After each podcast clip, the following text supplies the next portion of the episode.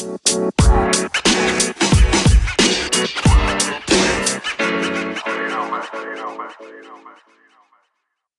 dia. É uma barba. É uma barba. Tudo bem? Tudo bem, você? Tudo ótimo. Muita gente aí, é? hein? Tem uma galera, né? Tem. Muita gente boa. Amor, eu queria muito começar te agradecendo por você estar disponibilizando o seu sábado de manhã para ajudar isso, todos nós. Tenho certeza que não é só por causa de mim. Você realmente é uma pessoa ímpar.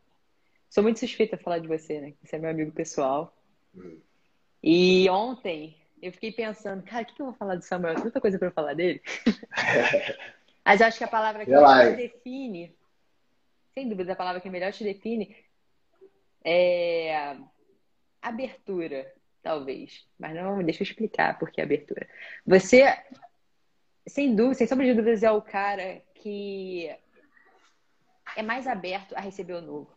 De todas as pessoas que eu conheço. É óbvio que você tem muitos vieses, mas Lógico. você é aquela pessoa que para e ouve o que a outra pessoa tem para falar. E não só isso, você leva aquela informação para casa, você pensa, e num determinado momento você dá a sua opinião. E eu acho isso perfeito, você é um excelente ouvinte.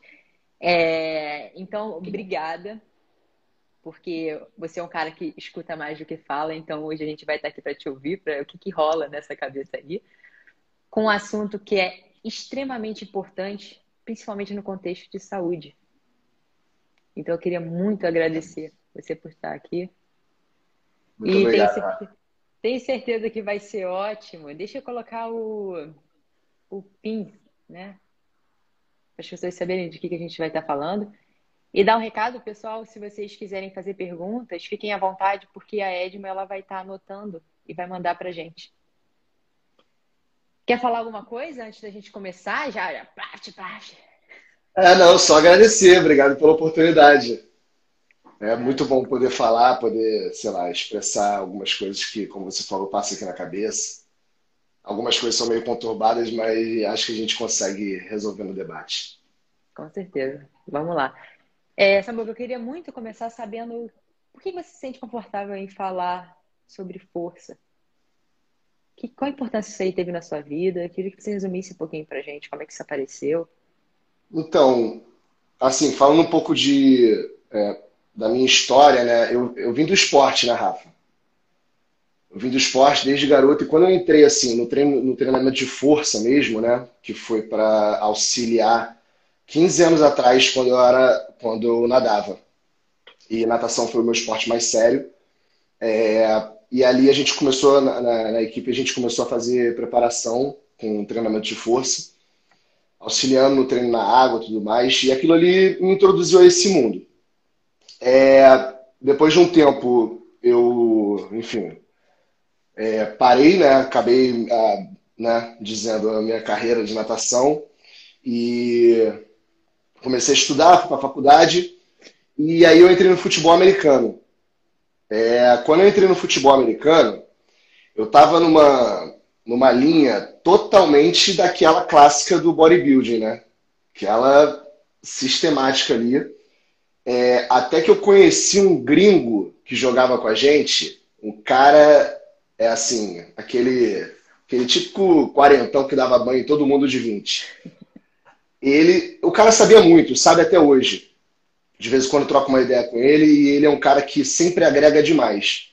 E ele me apresentou um novo universo, assim. Ele me apresentou é, treinadores gringos, técnicos gringos e foi ali que eu descobri que, né, é, que o, o meu inglês é, fluía mais do que eu pensava e eu conseguia tirar é, bom proveito daquilo. E eu comecei a me atualizar em relação a isso. Então foi graças ao, foi no futebol americano mesmo que isso aumentou, né? É, toda essa, esse, essa essa gama de informação foi chegando um pouco mais. Uhum. E depois, então, mas assim, basicamente eu saí do, é, dessa linha do bodybuilding, essa, essa linha que eu, que eu só sabia isso, né, basicamente, e fui para a linha, assim, para resumir, do powerlifting, né? Uhum. Mas não era o powerlifting por si só, né, para levantar peso. tinha todo um contexto por trás daquilo, todo um contexto de, de periodização, de programação, estruturação do treino, do, de toda, todo o planejamento e questão de equilíbrio muscular, é, equalização de volume para padrões, né? tanto de empurrar quanto para puxar, por exemplo, que a gente já está um pouco mais acostumado. E veio dali. Então, desde isso, não sei, devia ter uns 20 anos, deve ter uns 10 anos isso. Então, desde ali, eu comecei a aprimorar mais isso. E eu acho que essa questão da abertura que você falou vem um pouco daí também. Eu acho que desde ali eu comecei, eu percebi que, cara, eu acreditava numa linha, na verdade era só aquilo ali que eu conhecia, é, era aquilo ali que era o meu universo, e me apresentaram uma linha que eu que eu admirei muito e fez muito mais sentido para mim. E o bom de quando isso acontece é, na verdade, assim, quando você não para. Quando você considera aquela nova linha como uma futura linha obsoleta, vamos dizer assim como uma futura linha que daqui a pouco você pode pensar diferente. Isso, de fato, acontece bastante comigo. É... Aí, enfim, é, comecei a acompanhar muito isso. Aí veio o CrossFit, depois que veio essa, essa toda essa febre, que eu acho que ajudou muita gente, tanto, né, tanto indivíduos que são que, que praticam CrossFit, como profissionais, né, de uma forma especificada. A galera abriu mais a cabeça, a galera abriu mais a, a mente em relação a treinamento, em relação ao movimento. Acho que em relação a tudo ajudou muita coisa. Pelo simples fato do, do, do lado comercial do CrossFit. Né? Porque ele conseguiu acessar muita gente, ele conseguiu fazer um sucesso gigante e as pessoas passaram a ouvir ele. E eu acho que tem pontos positivos a, a serem colocados aí. Enfim, aí depois veio o Bodytech, com esses profissionais maravilhosos, você, Ed, uma galera que me agregaram muito. É, e isso só foi se aprimorando.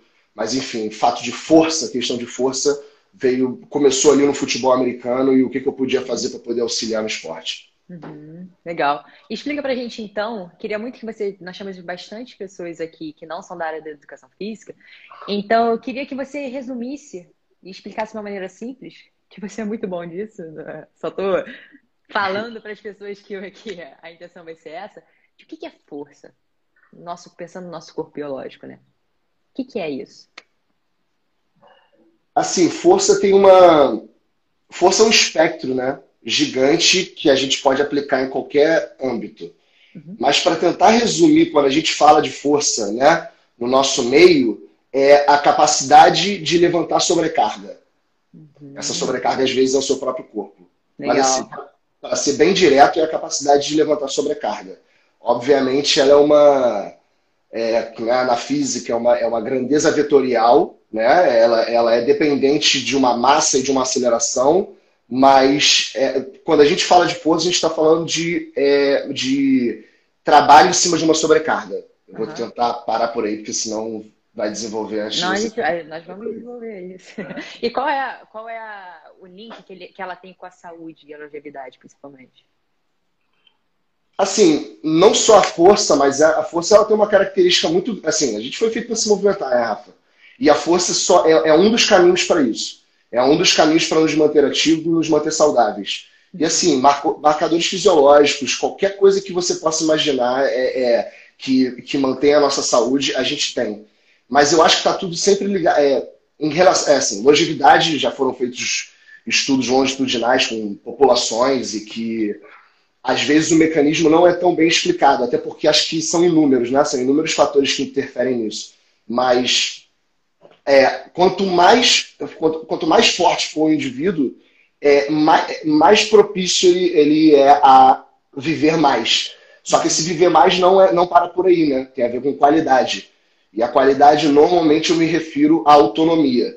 Porque os marcadores fisiológicos, né? Prevenção de lesão, é, dizer, é, sensibilidade à insulina, é, é, controle de pressão arterial, é, essas coisas, várias outras atividades a gente consegue ter. É, autonomia, não sei, é porque eu sou suspeito para falar, mas o treinamento de esforço dá muita autonomia. Viver a sua vida com qualidade, sabe? Não depender das pessoas. É, óbvio que a gente somos seres sociais, sociais, mas a gente precisa dessa autonomia para poder ter segurança de viver a nossa vida sem depender do outro quando a gente precisa. Você falou algo muito importante, é, Samuca, que a gente, a gente conversa bastante sobre isso, né? Que a definição de força é você resistir a uma sobrecarga, certo? Sim. sim. Pode ser o peso do seu corpo. Pode ser.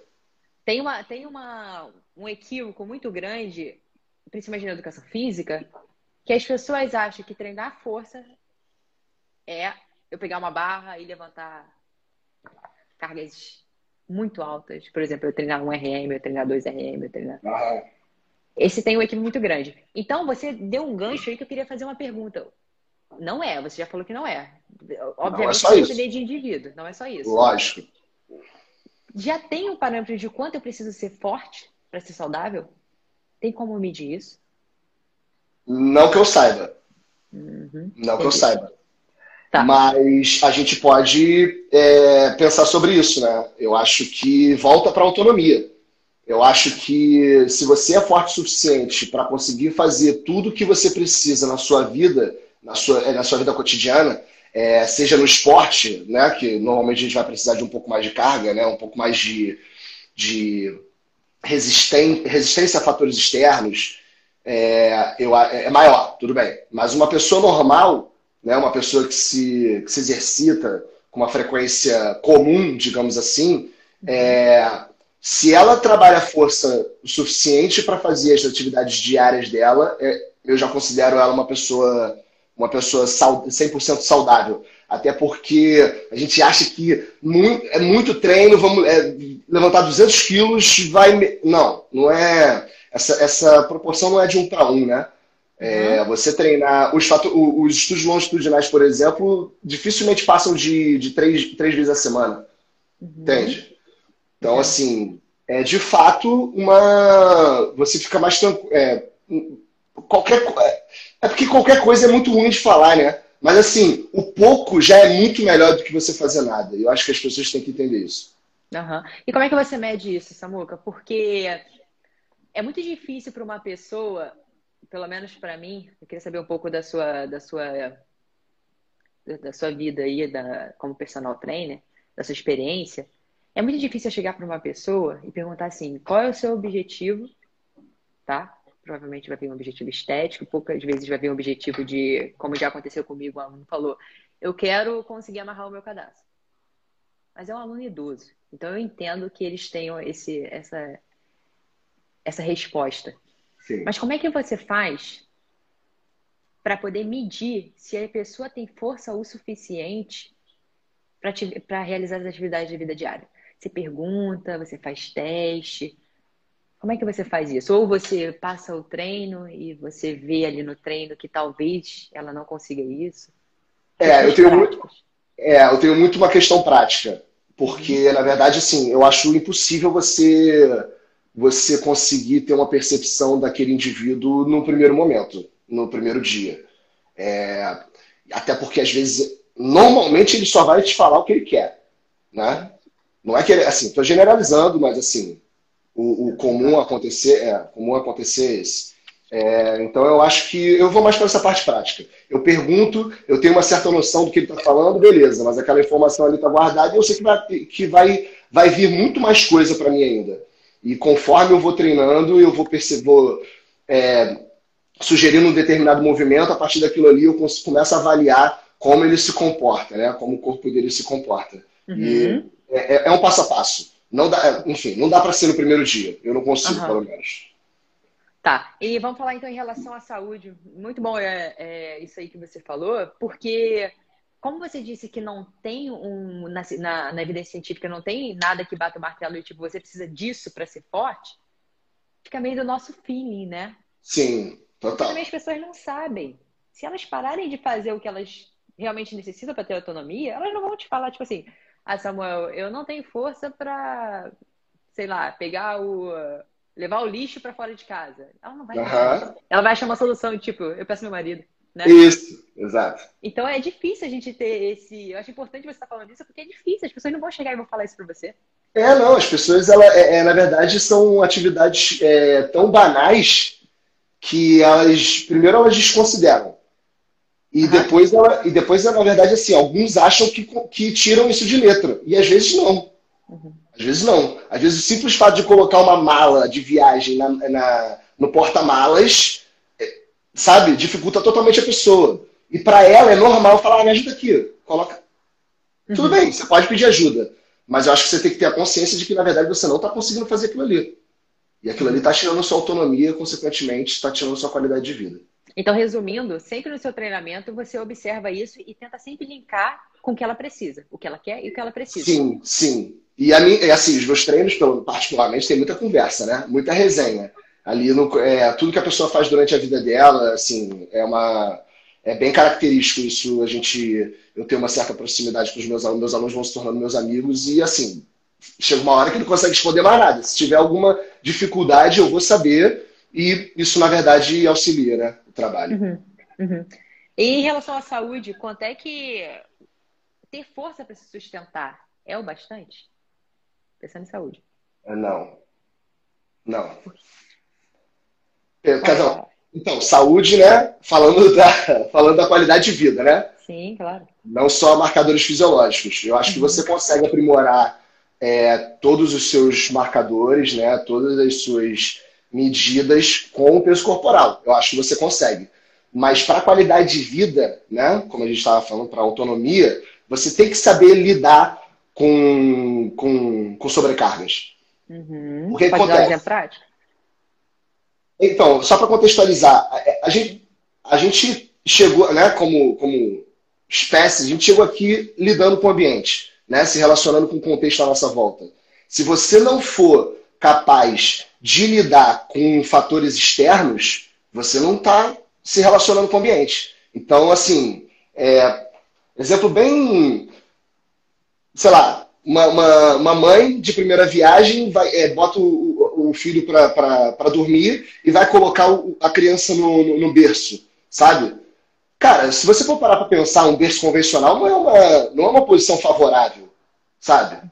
É, é assim, você precisa de força, você precisa de capacidade de, de estabilidade, de rigidez muscular para poder conseguir levar um peso, por menor que seja, para fora do seu eixo, por exemplo, e colocar no, no berço, sabe? Se você achar que você consegue fazer isso só com o seu próprio corpo, tem pessoas que fazem mágica com o peso corporal, né? Uhum. E isso acaba gerando um, um, aumento de força maior do que a gente está acostumado a ver com, com o peso corporal. Mas eu acho que é muito importante a gente saber lidar com sobrecarga, saber como ela é, como, é, como, como seu corpo recebe essa sobrecarga. Até porque, por exemplo, é, 10 quilos em cima de você é uma coisa. 10 quilos você segurando a um metro de você, né, é uma coisa totalmente diferente. Então, é, é, eu acho que é isso que a gente tem que treinar. É essa diferença de como a, a, sobrecarga se aplica ao seu corpo. Então, enfim, precisa de sobrecarga sim. Entendi. E aí, então, que entra o treinamento com barras, com pesos, né? Sim, qualquer implemento academia, que seja. Né? É. Legal. Sim. E cada ferramenta dessa é só, um, é, pra, assim, na minha opinião, é só um aparato. Né? Tem muita gente que fica se privando a determinada coisa, né? começa, começa a fazer, ah, vamos fazer um swing, vamos jogar pra, com o kettlebell. Não, isso aí não, não, serve, serve, é uma sobrecarga. Você precisa saber como cada tipo de sobrecarga afeta em você. Tá. E mais pensando agora na pandemia, a gente está no momento onde muitas pessoas não têm uma não têm um, material com Sim com sobrecargas altas, né? Até algumas pessoas tentaram improvisar, mas eu conheço pessoas que não têm nada. Tem nem repertório criativo para isso. É. E pensando nesse, nesse público, é possível eu treinar força sem uma sobrecarga? E quais seriam as maiores dificuldades?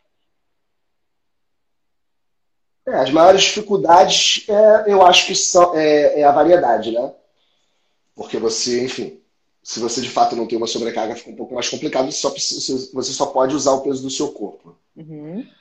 Mas, por exemplo, é, no início eu falei que a força ela, ela é diretamente dependente da, né, da massa e aceleração. Então, assim, nesse conceito, se você aumentar a velocidade dos seus movimentos, você vai estar tá gerando, mais, você vai estar tá, é, produzindo mais força. É, você como você tem uma sobrecarga baixa, né, de uma forma geral, que é o seu, que é o seu corpo, você aumentar a velocidade é uma, é uma alternativa. Então, por exemplo, já teve alguns alunos meus que nesse período eu, eu, eu sugeri. É, vai agachar? Pode agachar com peso corporal, beleza. Vai é, cardiovascular vai trabalhar, o seu, o seu, a sua resistência muscular vai, vai, vai, ser, vai ter uma certa demanda, mas salta, acelera. Porque quando você, você vai estar tá agachando e produzindo uma força maior para gerar essa aceleração. E quando você pousa, né, quando você cai no chão, essa capacidade de frenagem também tem que ser aumentada. Então, acho que isso é um, um ponto. Acho que isso é uma, uma boa alternativa para quem uhum. não tem nenhuma, nenhum tipo de, de, de equipamento. Uhum. Outra coisa que eu gosto muito é, cara, usa teus móveis. Sabe? Tipo, tem, cara, tem cadeiras pesadas, que para a maioria das pessoas é pesado, mas Samuel é assimétrico. Melhor ainda. Melhor ainda. A gente precisa saber lidar com cargas assimétricas também. Isso é uma, boa coisa de falar. Então a cadeira está mais pesando para um lado, beleza, vira ela, depois faz, faz um exercício com outro, não tem problema. Eu acho que as pessoas. Não, não, é, não é o momento de se limitar. Não é o momento de ficar, não, mas é. Não, não é. Experimenta. Sabe? Óbvio, né? Com, se tiver alguma recomendação profissional, melhor ainda. De alguma pessoa experiente, melhor ainda. Mas assim, não é porque você está fazendo alguma coisa que você nunca viu na vida que, que não é para fazer. Pode ficar tranquilo. Pode muito bem funcionar. Uhum. Você deu um exemplo de agachamento. Você consegue dar um exemplo de usando os membros superiores para treinar Sim. força? Um mês atrás, mais ou menos, eu fiz uma postagem tentando mostrar o máximo de, de push-up, né? De flexão de braço no chão é, que, eu, que eu consegui desenvolver. É, flexão lateral no chão é assim, para poucos para poucos. Sim, se você tentar fazer uma flexão com um braço só, você vai fazer 3 RM, um RM. Algumas pessoas não vão subir. Então, assim, já pode, se, se quiser pegar essa definição de força, pode ficar tranquilo que nesse exercício, pelo menos, você vai conseguir trabalhar. É, ou então, se você quiser, é, trazendo para o lado da velocidade, né, como a gente estava falando antes, uma flexão sendo é, impulsionada, tranquilo também. Você vai ter que produzir muito mais força para poder sair. Por exemplo, fazer a, a flexão no banco, né? Você vai ter que fazer muito mais força para se impulsionar para cima do que só chegar até aqui enquanto sua mão está apoiada no banco. Uhum. E o inverso, o inverso também é uma opção, Samuca? Eu desacelerar o movimento? É, é uma opção. Na verdade, quando. Primeiro que você aumenta o tempo sob tensão, né? Isso é uma, uma característica muito boa dentro do treinamento. Quando é porque assim, normalmente eu penso no esporte, né? Então assim, o fator velocidade se exclui. Mas você ter controle, controle neuromuscular em todas as angulações do movimento, por exemplo, na flexão de braço, isso ajuda muito, principalmente porque tem, é, de indivíduo para indivíduo, a gente vai é, é, mudando a angulação de dificuldade daquela pessoa, uhum. né? Então, você trabalhar com sem falar só sobre o tempo sob tensão, essa característica de você passar mais tempo numa angulação, numa posição em que é desfavorável para você como indivíduo, também ajuda muito você treinar esses seus elos fracos, né? É uma boa alternativa. E pensando numa. Você falou que você pensa em velocidade porque você tem uma base muito grande do esporte. É, acaba sendo um viés. Isso.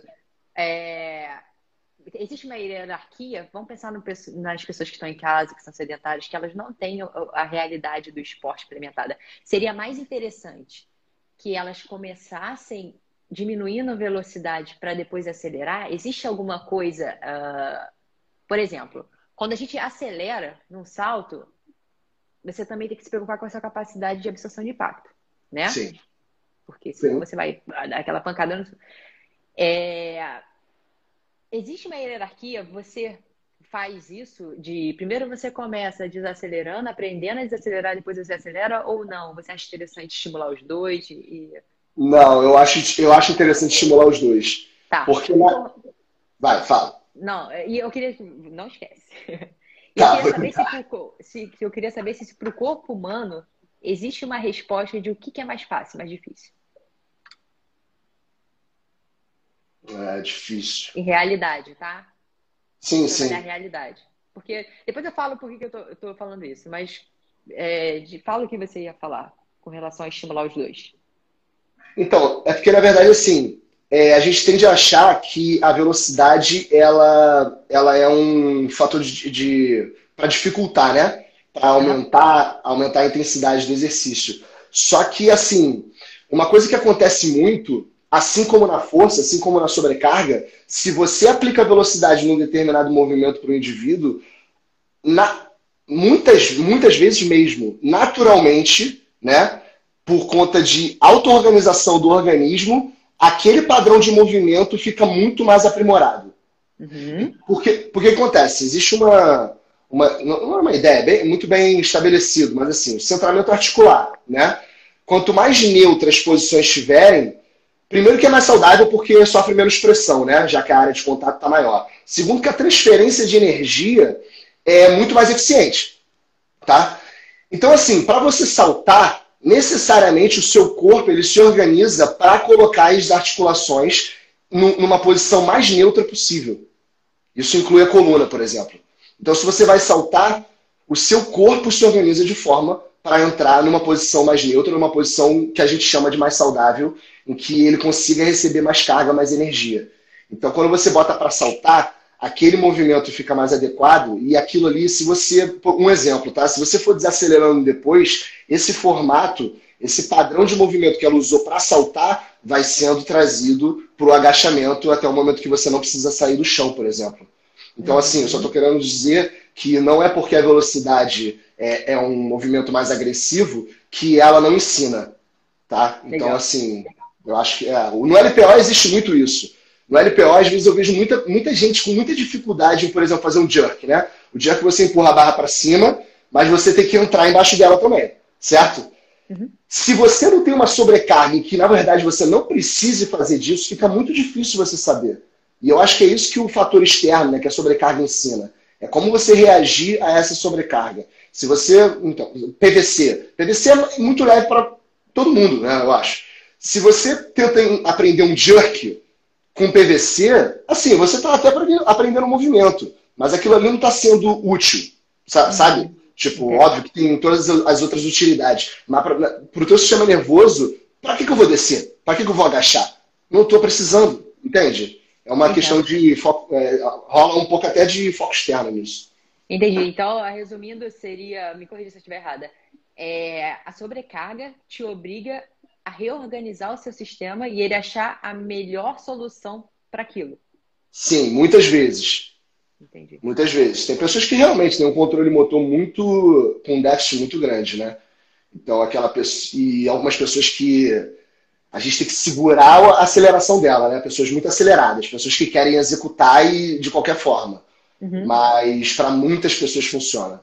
Se você colocar não é coisa gigante, mas se você pedir para uma pessoa sentar, por exemplo, no banco, se você coloca um kettlebell de 10 quilos na frente dela, ela naturalmente, na maioria das vezes, ela se organiza para poder descer numa forma que normalmente você vai concordar com aquele formato.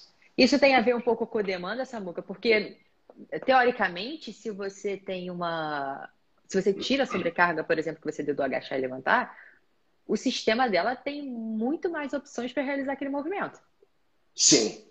Exato. Tem a ver com isso? Então, se eu boto uma carga, provavelmente, talvez eu sentar de um jeito meio que eu sentaria sem a carga, eu não conseguiria. Total. É exatamente isso. Na verdade, quando a gente está só com o nosso peso corporal, por exemplo, em pé, né? Que em pé a gente sofre uma, uma, uma carga gravitacional, digamos assim, muito, muito pequena. Né? É diferente de você fazer a flexão de braço, que na verdade são seus braços, que são né, relativamente mais fracos do que suas pernas.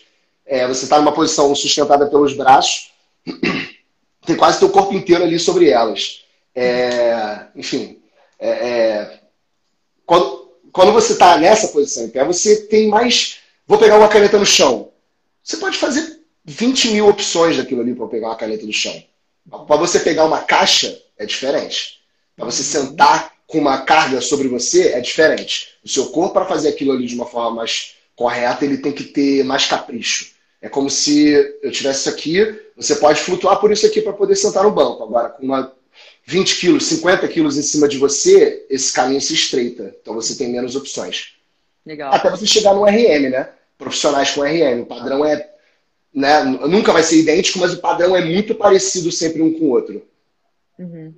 Legal. E existe tipo de força diferente? Muitas. Pode ajudar a gente? Lógico.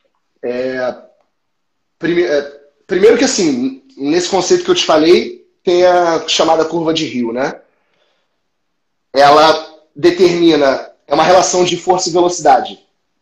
Se você bota muita carga, naturalmente você não consegue aplicar muita velocidade. Ou então, ao contrário, se você aplicar muita velocidade, você não consegue colocar muita sobrecarga. Isso aí já é, assim, por si só, a gente já consegue é, selecionar e apontar exercícios com cada uma dessas características, né, dentro dessa curva. É, mas tem as especificidades também em relação a outros fatores, por exemplo, é, vetor.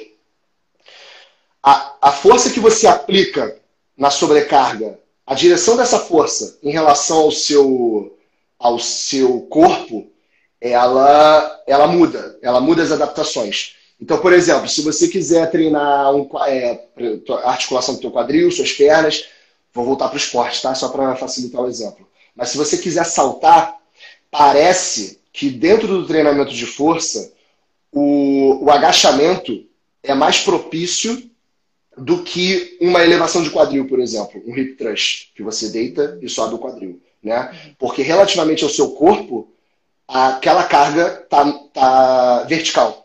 Uhum. E na elevação de quadril ela tá horizontal.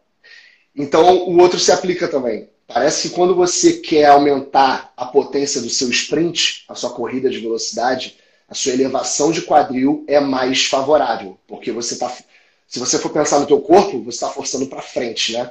uma linha horizontal. E tem outros fatores também, por exemplo, amplitude de movimento, o ângulo articular. Usando o exemplo de novo do salto, parece que você se favorece muito mais né, em relação à transferência do treinamento de força para o gesto motor, parece que você se favorece muito mais de um agachamento parcial, simplesmente porque dentro do esporte, dentro de uma atividade diária que seja, até se você tiver Ó, porque também é esporte, mas jogando um vôlei de praia com a galera no final de semana. Você vai saltar, você não vai fazer um full squat, você não vai lá embaixo. Você vai até ali a metade e voltar. Quando você trabalha sua musculatura, exigindo ela numa sobrecarga para esse ângulo articular, isso também favorece. É... É... adaptações são feitas diferentes também com, com, com pesos altos e pesos baixos, independente da velocidade, tá? Isso, é, a carga também muda algumas coisas. É, velocidade. Velocidade é uma coisa muito, muito relevante. Existem algumas diferenças de adaptação em que as pessoas acham que é, basta ser forte, basta pegar cada vez mais carga, que eu vou ficar bem em qualquer esporte. Calma. Se você for, no, se você for novato, se você for no treinamento de força, por exemplo, de fato, qualquer coisa que você fizer no treinamento de força vai te ajudar. Se você sentar é, não é, não é crítica, tá? Pelo amor de Deus. Mas se você sentar, fizer 10 séries na cadeira extensora, 10 séries no, no, voador, provavelmente vai te ajudar em alguma coisa se você se aquilo ali for a tua primeira série, sabe? Mas tem coisas muito mais ricas, muito mais refinadas para você fazer para gerar essa transferência. Então, assim, só para dar esse gancho, porque algumas coisas, algumas características, elas vão sendo é, necessárias e quase que obrigatórias para quando o indivíduo, por exemplo, é mais avançado, ele tem mais experiência. Todas aquelas adaptações já passaram e ele precisa refinar mais ainda. O que, que eu faço? Essas diferenças ajudam. Então eu, eu preciso treinar é, o vetor importa. Se eu quero jogar aquela informação ali, aquele estímulo que eu estou dando para uma realidade da pessoa.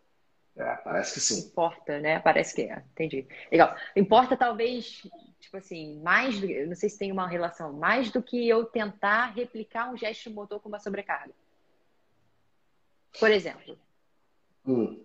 Vai, vai, exemplo, exemplo. você entendeu? Dá, eu acho que eu entendi, mas dá um exemplo, só para confirmar. Ah, um exemplo. É, eu sou. Tô treinando alguém que. Sprint com paraquedas. Sprint paraquedas, é ótimo. Pode ser. Então, não é, é existe, existe uma ideia por trás disso de que esse tipo de treino vai é, mudar a sua mecânica, né? Existe esse, essa, esse porém. Mas assim, se você for parar para pensar, cair um pouco por terra, porque assim, se você for parar para pensar, qualquer gesto que você fizer dentro do salão de musculação, dentro da preparação física, vai mudar o seu gesto. Assim, é, é inevitável. Você não está num gesto motor, por exemplo, no futebol, correndo, lidando com um jogador querendo roubar a bola, sabe? Em nenhum momento da, da quer dizer, quase em nenhum momento da, do, da preparação física você está fazendo isso. Mas, enfim, é, é, se, se você usa aquilo ali como um implemento dentro do seu treino, eu acho que é muito válido.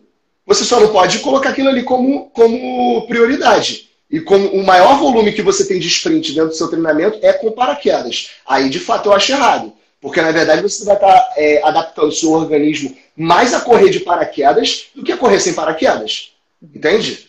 É uhum. Aquilo, a preparação física, a resistência, ela é um suporte. E eu acho que isso é um erro muito grande que as pessoas é, cometem também. Tem muita gente que, assim, se deixar, cara, quer jogar bola melhor? Para de jogar bola, tem que precisar de musculação. Sabe? Daqui a pouco vai.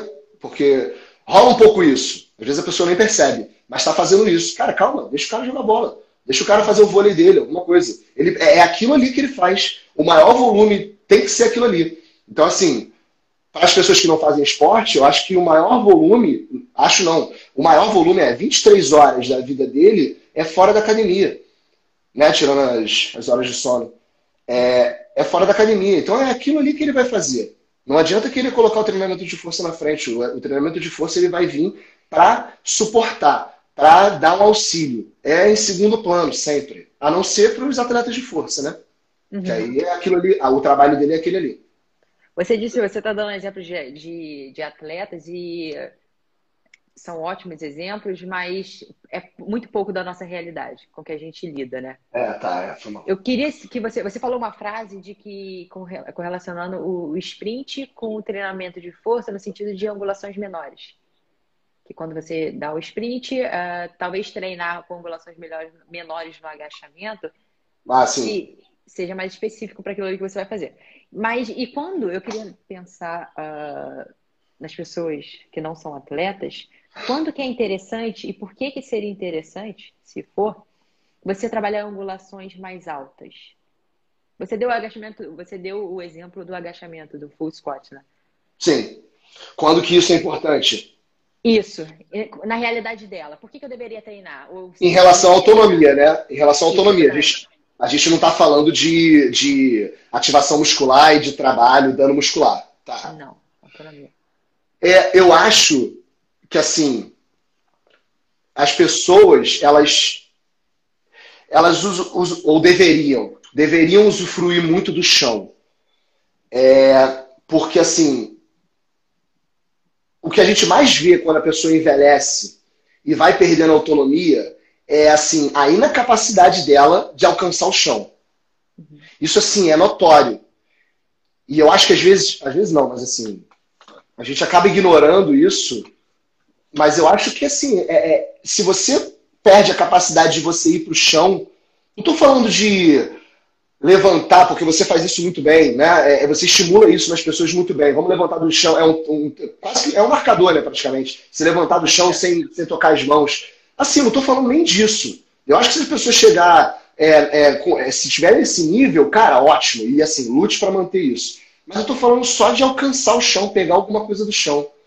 É, muitas pessoas vão perdendo isso, às vezes, cara, nem tão idosas assim. Às vezes um cara de 50 anos, 40 anos, às vezes vê a, a falta de, de, de, mobilidade de uma forma geral, né? É, mobilidade, é, com força dentro dessa mobilidade. A pessoa não, não consegue, ela está totalmente fora das funções dela. Ela não consegue. Caiu uma coisa no chão, ela precisa pedir para alguém é, buscar no chão, sabe? É, eu acho que, é, enfim, essa, essa questão do, do agachamento, nesse exemplo, né, desse exemplo do, do agachamento completo, eu acho que ele se aplica muito a isso. É você conseguir trabalhar força dentro de todos os ângulos articulares que o teu corpo permite. Legal. É, é, é, é isso.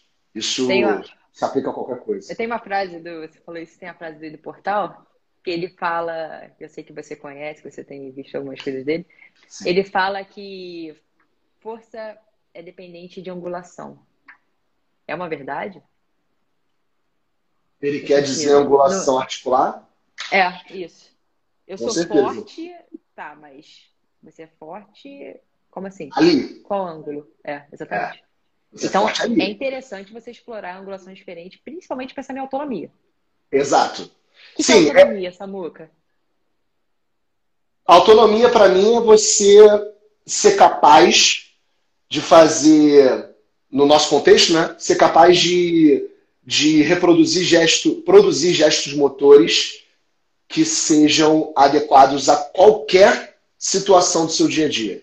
E situação do seu dia a dia pode ser uma rotina dentro de casa e pode ser dentro do esporte. Uhum. É, e isso de fato é, é verdade. Quando você quando você é forte naquela angulação, na verdade você está trabalhando muito bem aquela angulação. E tudo bem. Só que em algum momento você vai precisar voltar para outras formas de angulação. Porque para você se manter, é, vamos usar a palavra generalista, né? pelo menos dentro do treinamento de força, para você se manter, você tem que passar por tudo. Não adianta. E não só na angulação, você tem que passar pelas velocidades, você tem que passar pelo tipo de carga, você tem que passar, mesmo quando a carga é leve, não necessariamente fazer ela com velocidade, você tem a opção de fazer ela desacelerada, e isso é muito bom também para controle. É, enfim, vetor, qualquer coisa, multiplanar, sabe? Tridimensional, a gente usa muito tridimensional também, né? Rotação, é, cargas, cargas assimétricas, eu acho isso fundamental. É uma coisa que eu acho que a maioria menospreza, mas assim, cargas assimétricas é, é é, é, eu acho que é uma das ferramentas que eu mais gosto. Sim, você colocar uma mais peso, vai fazer um agachamento, coloca mais peso. Não tô, pelo amor de Deus, gente, não faz isso. Pelo menos não por enquanto, mas vamos aprimorar um pouco. Mas coloca mais peso de um lado do que do outro. Uhum. Eu, na, minha, na minha concepção, a vida se aplica muito mais a isso. A vida fora da academia se aplica muito mais a isso do que você colocar uma carga assimétrica em cima do teu eixo e tá tudo bonitinho ali, favorável, mesmo que tenha 200 quilos ali em cima. Às vezes o cara não consegue levantar 50 de um lado só, sem nenhum do outro, sabe? Uhum, uhum. É, é, essa, essa, digamos, esse espectro maior né, de, de força que eu acho que é importante, essa variedade. Hum, legal. O Ladeira fez uma pergunta, uh, provavelmente foi na hora que a gente estava falando, usando o exemplo do paraquedas, e ele falou assim: o jogo não seria a parte técnica e o treino de força e velocidade seria a parte física? Eu acho que. Eu acho que não. Na verdade, assim, porque a parte física, a parte física ela não pode ser resumida ao treino de força ou ao treino de velocidade. E nem deve. Existem muitos outros fatores de input, né, de estímulos inter, é, externos, desculpa, que a gente precisa treinar. Agilidade, de uma forma geral. agilidade, ela está longe de ser mudança de direção frenagem, aceleração, está muito longe. A, a, a, um componente muito, talvez o mais importante da agilidade é a tomada de decisão numa velocidade muito alta. E existe esse meio termo entre, por exemplo, dentro do futebol, coletivo, vamos treinar o coletivo, e o treinamento de força. Existe muita coisa no meio disso. É, você treinar essa agilidade, essa, essa, essa, alguns fundamentos para tomada de decisão. Por exemplo, teve um estudo que fizeram, acho que foi com um time de rugby, que colocaram o time titular contra o time, é, o time de reserva, né? Do banco. É, colocaram um para jogar contra o outro. O time A sempre ganha. O time titular sempre ganha. Só que quando for ver os, os testes físicos deles, tipo, é, chama de agilidade, mas não é agilidade, né? É troca de direção, teste de troca de direção. São testes muito famosos também no futebol americano. É, o, o 5-10-5, enfim, se vocês quiserem, depois vocês dão uma olhada, mas são testes muito famosos para esse tipo de coisa. Eles, é, os dois times é, aplicavam da mesma forma, eles tinham o mesmo resultado. Aí a galera começou, que, o, que, que, o que, que faz o time titular ganhar? Porque assim, não é a parte física, porque os dois estão iguais. E com, com alguns outros testes perceberam que a diferença do time titular era justamente essa tomada de decisão, era esse pensamento rápido, pensamento estratégico. Uhum. Então, assim, óbvio que o que o Ladeira falou faz total sentido, mas eu só quero é, clarear essa imagem de que não é só o, o esporte em si, como, como uma, uma modalidade, e outra coisa para fazer é treinamento de força. Não, tem muita coisa para fazer. O treinamento de velocidade ele começa a vir, né? Ele começa a, a, se aproximar um pouco mais também, fazer as coisas um pouco mais específicas. O cara, quando começa a fazer o treino de força, começa a aplicar, por exemplo, cargas instáveis, o Franz Bosch coloca muito isso, muito. É, movimentos uniarticulares, é, unilaterais, por exemplo, isso vai aproximando do gesto motor. Tudo bem, mas assim, existe muita coisa que dá para fazer dentro de campo que não é simplesmente a modalidade esportiva, entendeu? É, o pessoal lá do futebol americano, eu tenho acompanhado alguns, até por, por causa de você, e eles têm feito muitos treinamentos. Porque isso que você está falando, é, o time titular sempre ganha o time reserva. Óbvio que time, time, quanto mais o time reserva jogar, melhor eles vão ficar. Né? Pensando nesse Com certeza. De tomada de decisão. Com Mas certeza, tem isso. Não é uma realidade. Não é. Você tem um cara muito bom, o que vai fazer eu trocar o cara muito bom pelo que está no banco? Então, cada vez mais o time. E em qual momento isso se aplica no treinamento? Qual seria uma estratégia? Você vê isso? Como é que eu faço para poder. Eu, por exemplo, sou treinadora de, de um cara que é banco. Como é que eu, eu treino, eu estimulo a tomada de decisão dele? Consegue dar um exemplo prático? Um exemplo prático? É. Tem uma que a gente consegue fazer dentro da academia? Pode ser. Porque é muito dentro... diferente. Eu tô te falando isso, Samuca, porque é muito diferente o treinamento do futebol americano da nossa realidade hoje. Por exemplo, Não, com é certeza. o futebol, futebol, lá na Alemanha, do que Total. a gente tem no Brasil. Total. Qual é essa diferença? Como é que eles estimulam isso? Essa capacidade, alta capacidade cognitiva, né? Assim, primeiro que eles têm uma capacidade, é, né, um, um suporte tecnológico muito maior, né? Então isso consegue.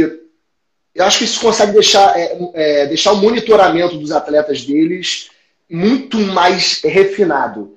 Mesmo que o desempenho do atleta não esteja 100% na mão do, do, do, treinador, até porque são, é uma questão multi, multidisciplinar, é, eu acho que é, é mais a questão tecnológica e também tem essa abertura a novos métodos, sabe? De experimentação. As pessoas experienciam coisas novas. É, a gente pode falar, em, enfim, de contexto científico, mas o que é criado fora disso, dentro dos campos, dentro das, estruturas, é, é, é, muitas vezes é muito viável, aplicável a determinados contextos e muito úteis. Mas, por exemplo, eu não sei se você perguntou exemplo né, prático, se a gente consegue fazer isso na academia. Mas se você pegar aquelas tartaruguinhas, qualquer coisa que, por exemplo, tenha cores, é, cores diferentes, aí você, sei lá, você coloca em algum espaço e coloca é, estímulos auditivos ou estímulo, junto com os estímulos visuais, que são daquelas cores, e é, é, aciona comandos para aquela pessoa seguir o que você está falando, isso é tomada de, de decisão. A pessoa começa a conseguir é, é, ter um, um, um, componente cognitivo muito mais eficiente. E isso pode ser, assim, não é o, o, o, o, caso da modalidade especificamente, mas aquilo ali já começa a ser uma, uma porta de entrada, principalmente para quem, como você falou, não joga sempre, né? Tá ali no uhum. máximo no coletivo, não entra em campo. Legal. Então, para dentro da academia, alguma coisa que a gente pode fazer, inclusive para as pessoas que não são atletas, são treinamentos desse tipo. Teria que elaborar um pouquinho mais, mas eu acho que. Não, foi perfeito. Inclusive, você, e você terminou com uma frase ótima. Inclusive para quem não é atleta, né? Inclusive. A decisão não é só no jogo. Não, nem um pouco. Fica muito evidente no jogo, porque a gente Exato. pensa mais, a gente vê mais isso, mas é. a todo momento a gente está tendo que tomar decisão é, no dia a dia. É, a gente está chegando quase aí no final e eu queria fazer duas perguntas antes de você dar umas dicas aí pra gente. É, você conseguiria resumir três benefícios para a saúde de se ter força? Dá... Pensando em saúde, por que, que eu deveria treinar força? É, dá para listar mais, né? Mas assim. Eu quero três. Meu cérebro só vai conseguir pegar três. Ah, por exemplo, uma coisa que, óbvio, de um tempo para cá sempre me atraiu muito é, é, é componentes neurais e a prevenção de doenças degenerativas, né? neurodoenças que, enfim, demência, Alzheimer, Parkinson, parecem ser atrasadas de uma forma geral com o treinamento, não só o uhum. treinamento de força como a gente está acostumado, tá? É, sei lá, pre, é, prevenção da osteoporose, A gente consegue aplicar mais densidade óssea quando a gente aplica é, é, resistência é, como é que fala? Densidade mecânica, né? Estímulo mecânico. A gente cria mais densidade óssea e atrasa essa, essa osteoporose, como a gente sempre fala, principalmente pensando nas mulheres pós-menopausa. É, cardiovascular, é, endo, é, é, função endotelial. Mas eu acho que o mais importante é a autonomia ainda. Eu sempre vou voltar para ela. Porque, assim, os marcadores fisiológicos, eles sempre vão ser melhorados com qualquer atividade. Mas eu uhum. sempre, eu não vou escolher a força como principal modalidade para autonomia, mas eu acho que é, é perfeita para isso. Uhum. E você falou muito também de, quando você deu o exemplo de treinar força com peso corporal, pensando no momento atual, né? Você consegue listar três opções? Três maneiras que eu poderia. Samuca, eu quero começar amanhã a treinar força, não tem nada em casa.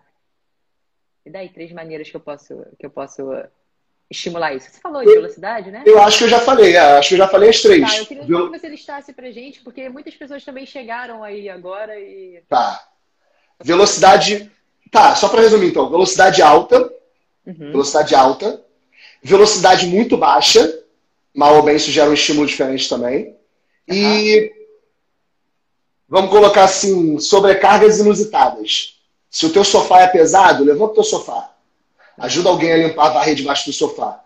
Isso vai, isso vai gerar alguns estímulos inusitados que o teu corpo normalmente, não, mesmo para quem treina, o teu corpo não espera pelo aquele tipo de sobrecarga. Não é uma sobrecarga controlada. Então eu acho que é, é, é na verdade é um benefício bem grande que a gente consegue fazer fora da academia. Legal. E para quem quer ler aí mais sobre isso, você vários autores. É... Quem você recomenda?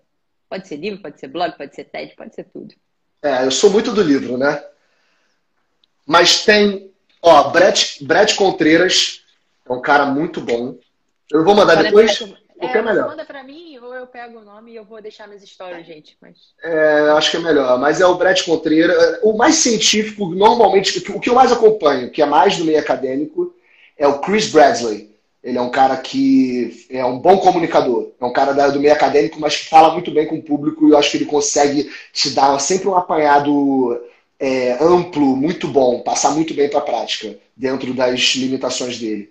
É, o Brett Contreiras é um cara enjoado também. É, é, é, ruim debater com ele, porque o cara também sabe. É, do nada faz um movimento que tu. Que isso, cara? O que esse cara tá fazendo? Mas se tu prestar um pouco mais atenção em alguns posts seguintes, tu vai ver algum argumento muito interessante ali dele.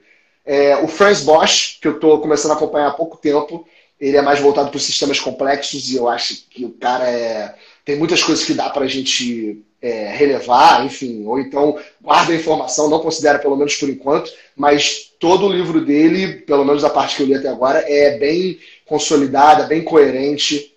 Ele é um cara que é um grande pensador, digamos assim, com muito fundamento. É... John Rusin é um cara bom também, bons exemplos de exercício, é, variedade grande.